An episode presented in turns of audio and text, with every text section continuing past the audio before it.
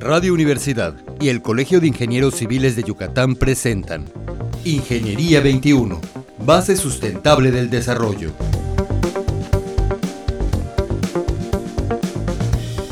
Muy buenos días, estimados radioescuchas, bienvenidos a Ingeniería 21.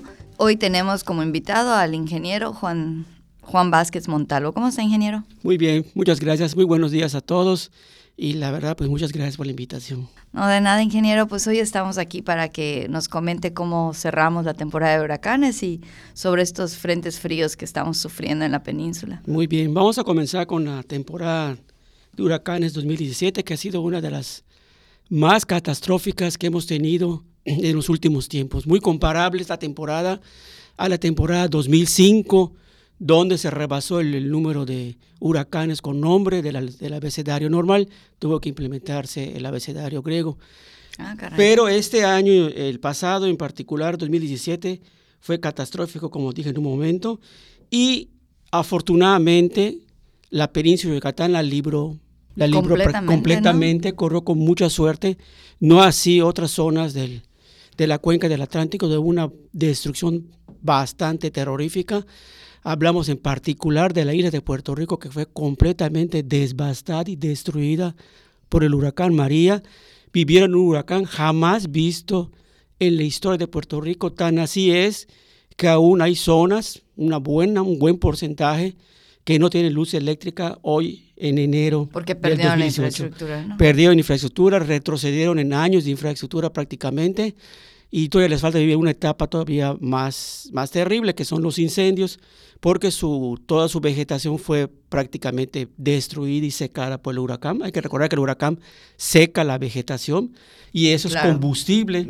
Es combustible, todos los árboles caídos, toda la vegetación que se murió, es combustible para la temporada de sequía.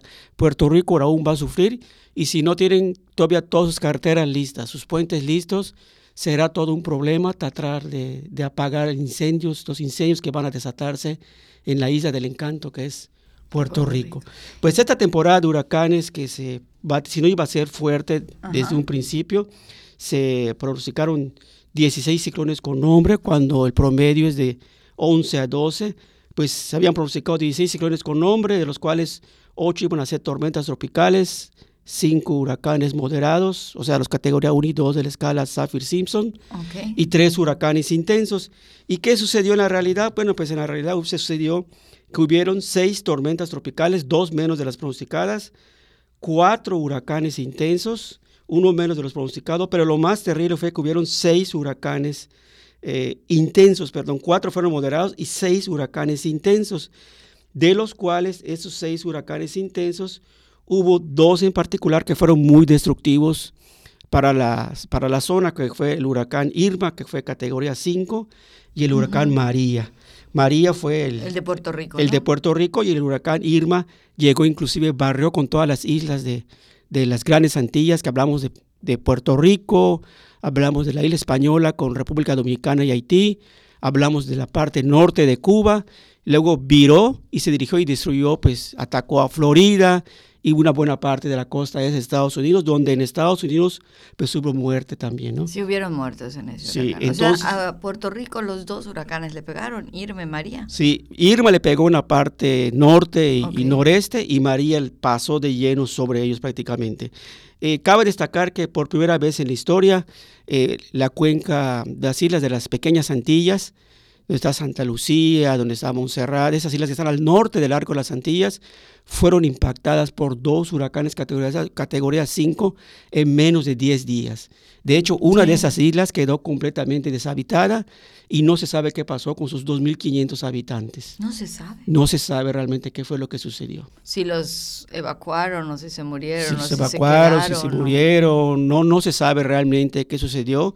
Se, se, se conocen decenas dantescas de gente muerta amarrada a árboles, de gente que ha estado apareciendo los pedazos en, estuvieron apareciendo los pedazos de las personas en las playas. Fue algo muy terrible que sucedió en el arco norte de las Antillas Menores, algo jamás visto.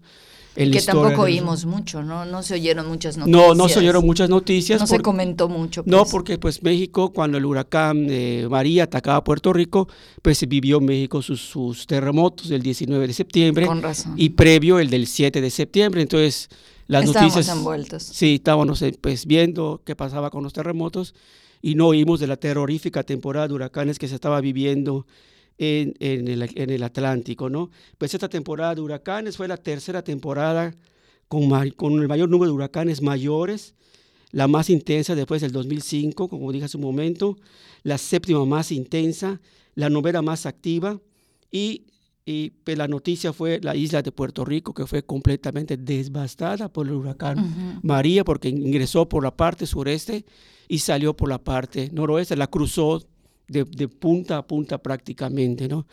Entonces, eh, esta temporada de huracanes, eh, pues al final hubieron 24 ciclones tropicales con nombre, porque hubieron dos depresiones tropicales también que se incluyen en la lista de nombres. Uh -huh. Ha sido una de las más activas desde el 2005 y fue eh, devastadora. Y la península de Yucatán se salvó. ¿Pero por qué se salvó la península? Porque la suerte se, se, combinó, ¿no? Fue suerte nada más.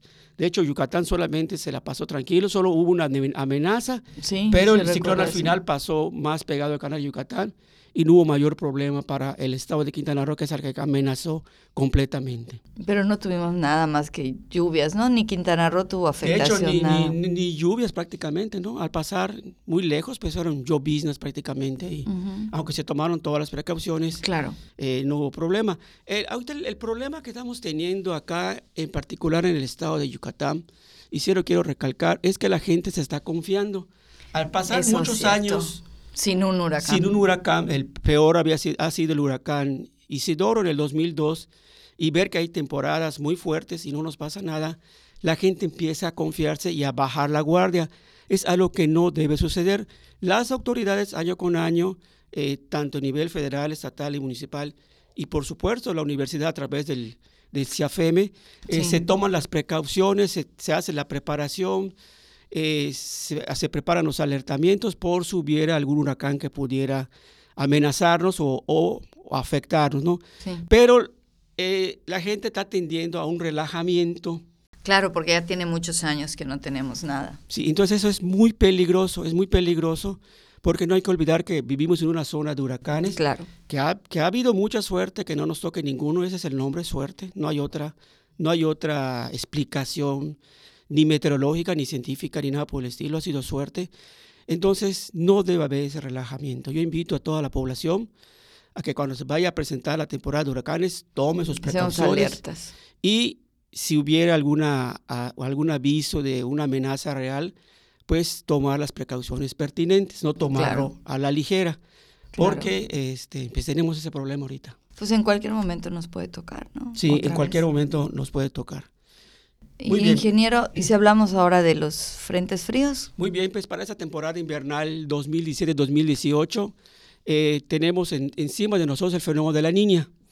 El Ujú. fenómeno de la niña eh, provoca que haya un cierto relajamiento o se esperaba que hubiera un cierto relajamiento con la afectación de la temporada de frentes fríos eh, para la República Mexicana y también parte de Estados Unidos. Algo que en particular no ha sucedido realmente, no ha sucedido porque hace unos momentos tuvimos un, un- una tormenta severa invernal llamada BOM que Ajá. afectó toda, desde Florida hasta toda la costa este, hasta Nueva York, y provocó mucha muerte y destrucción en, en esa parte de, de los Estados Unidos.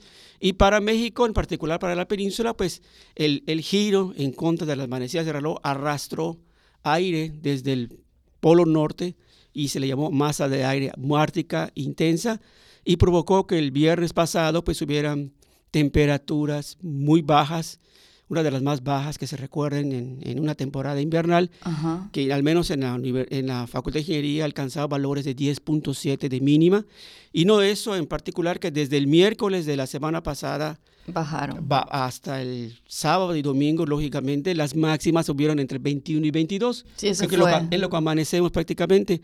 Sí, Hay que recordar que eh, las casas en Yucatán son casas frescas para Exacto. sobrevivir al calor, no son casas para soportar frío y las casas pues prácticamente estuvieron congeladas. Había, como decimos los yucatecos, mucha heladez, el piso estaba muy helado.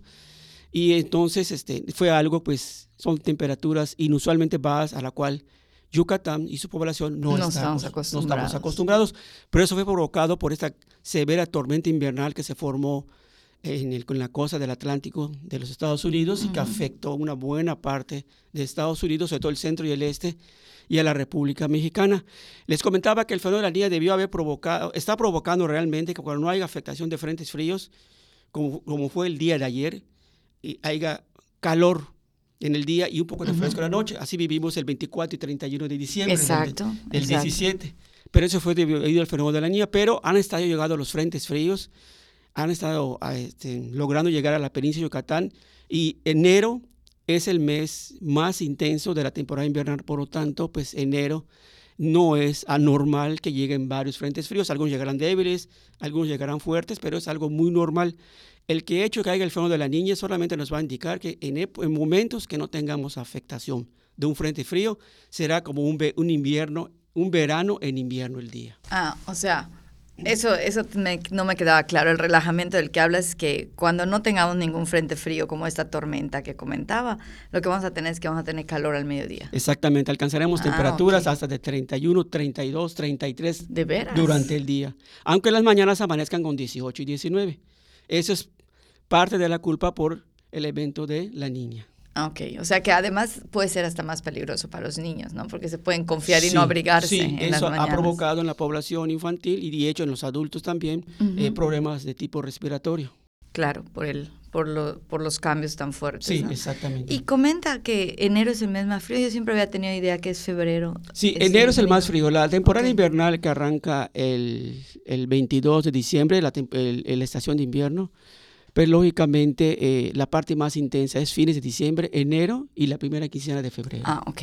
Aunque no se descarta que en marzo llegue algún frente frío bastante fuerte. Ingeniero, y este nos haría el favor de venir la otra semana para hablar de las cabañuelas. Claro que sí, con mucho gusto. Aquí estaremos para que hablemos de las famosas cabañuelas mayas. Pues muchas gracias por haber estado con nosotros y a nuestros estimados radioescuchas. Muy buenos días. Ingeniería 21 Base Sustentable del Desarrollo. Producción Radio Universidad y el Colegio de Ingenieros Civiles de Yucatán.